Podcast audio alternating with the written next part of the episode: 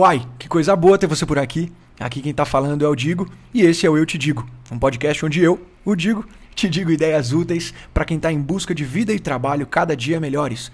Ou, como eu também gosto de dizer, a gente compartilha por aqui atalhos para estarmos cada vez menos errados, até porque essa é uma boa maneira de acertar mais, certo? Então eu garanto para você duas coisas por aqui. Primeiro, um filtro altíssimo de qualidade e embasamento do conteúdo que eu vou te trazer. E segundo, um podcast direto ao ponto que vai passar bem longe daquela mesmice do desenvolvimento pessoal, dos pseudo-gurus de Instagram, de resposta pronta para tudo. Aqui é aprendizado de tudo quanto é lado, zero resposta pronta e muito questionamento. Vamos juntos nessa?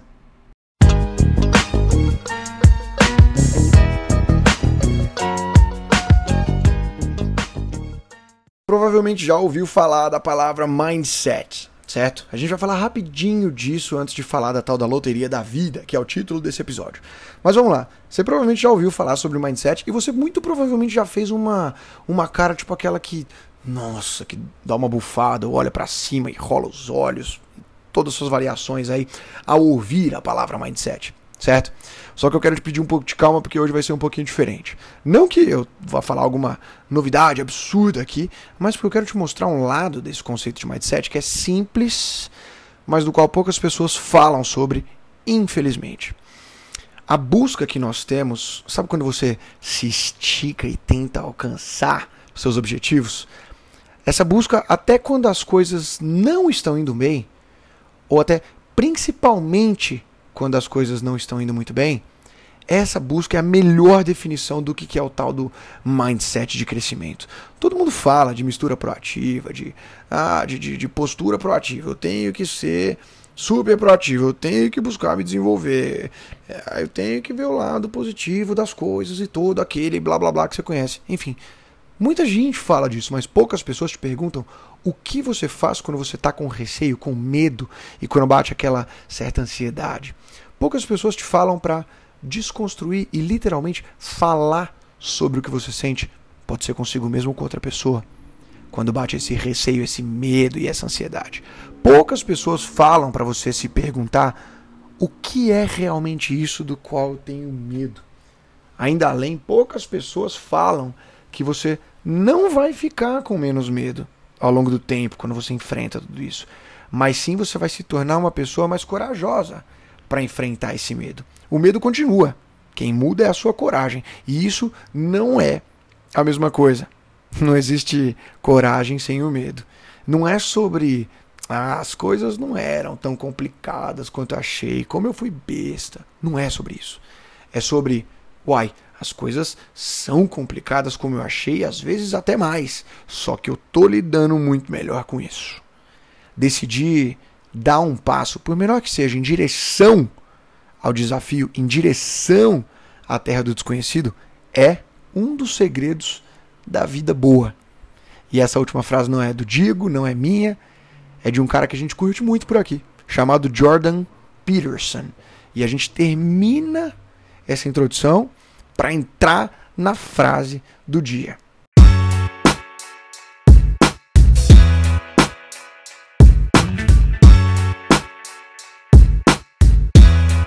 Estou empolgado, então não vai ser só uma frase do dia, vão ser duas frases do dia.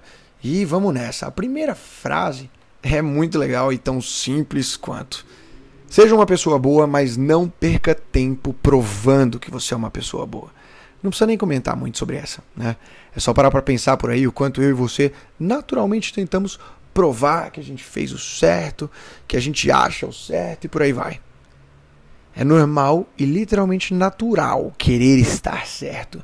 Essa frase é só um chamado para a gente repensar muito do que a gente faz e como a gente faz. Essa foi a primeira frase. E agora a gente vai para a segunda frase, que diz o seguinte: consistentemente evitar erros simples costuma ser muito melhor do que consistentemente tentar ter novas ideias inteligentes. É por isso que a gente chama essa newsletter, esse podcast, tudo que a gente faz aqui de também um atalho para errar cada vez menos. Depois dessa introdução e depois dessas duas frases, a gente vai começar aqui o aprendizado do dia de hoje que fala sobre a loteria da vida e que é uma baita lição de humildade. A gente gosta de pensar que a gente está no controle das nossas vidas, né? A gente gosta de pensar e nós somos influenciados a pensar que somos responsáveis pelos nossos sucessos e fracassos, que nós podemos e devemos assumir ou a culpa ou o crédito pelo que a gente faz, né? Só que o texto de hoje vai mostrar rapidamente é, que a vida talvez não seja tão simples assim. É, é, embora seja isso que praticamente todo livro de ajuda, de autoajuda e psicologia fala, né? Só que na realidade existem muito mais coisas que estão completamente fora do nosso controle do que coisas que estão dentro do nosso controle. E esse não é um texto para te influenciar ao estilo foda-se de vida, que também é conhecido como YOLO, You Only Live Once. Então, um spoiler aí. Avisa o seu ego para se preparar, porque esse texto talvez seja uma viagem turbulenta. Porque a real é que a gente não escolhe existir. E também, como recém-nascidos, nós não somos responsáveis pela nossa própria natureza. É sobre isso que a gente vai falar e sobre o que a gente pode fazer a partir disso. Então, vamos lá. Primeiro ponto. Eu e você herdamos genes pelos quais nós não pedimos. Outro ponto, nós enfrentamos um mundo no qual não tivemos participação alguma em criar. Outro ponto, nós não escolhemos o ambiente no qual crescemos e esse ambiente vai influenciar a gente. Outro ponto, nós não escolhemos a nossa identidade e personalidade, nós herdamos elas.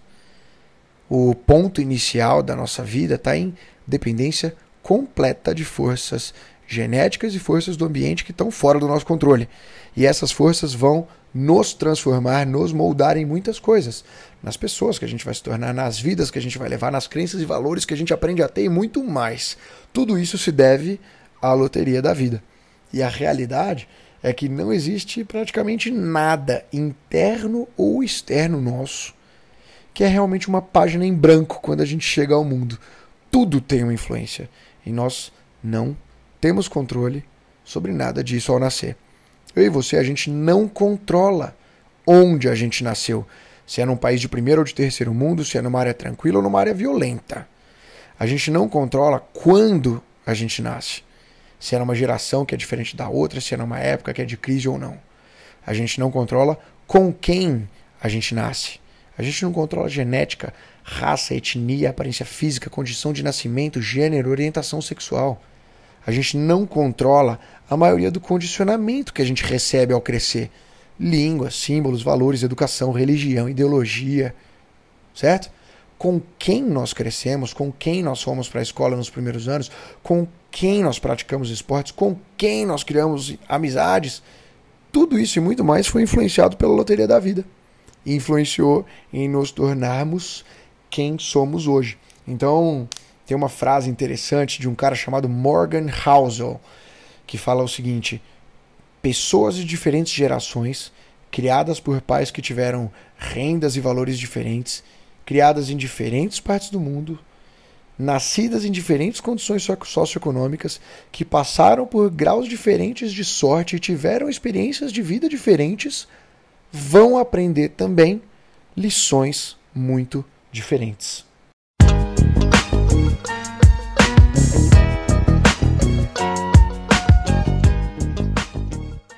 Calma, eu sei que parece que a gente está completamente jogado ao acaso com tudo que eu falei até agora. Em parte, essa é uma boa maneira de encarar, não seria mentira. Só que talvez não seja a melhor maneira de encarar. Eu e você, né, nós estamos todos os dias fazendo escolhas.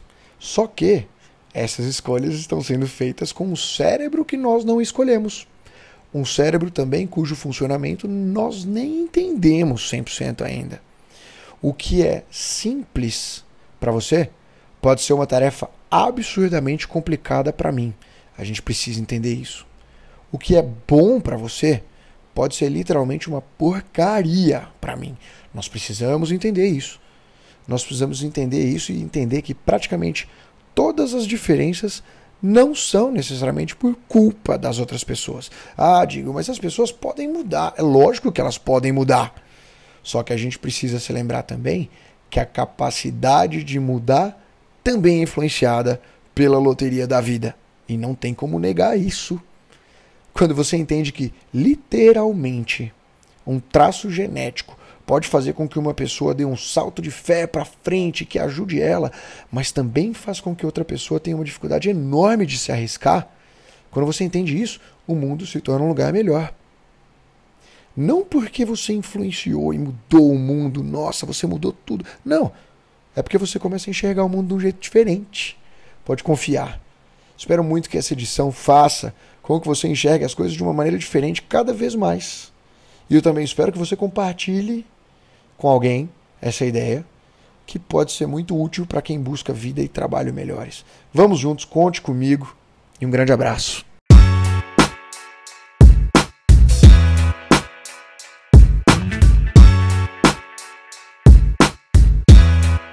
Bom, terminamos por aqui, então, o podcast de hoje. E foi um prazer ter você ouvindo até aqui. De coração mesmo, muito obrigado. Fique super à vontade para entrar em contato comigo para conversar sobre esse conteúdo lá no Instagram, arroba Digo Pelemos, Digo Plemos é o perfil. Pesquisa aí que vai encontrar.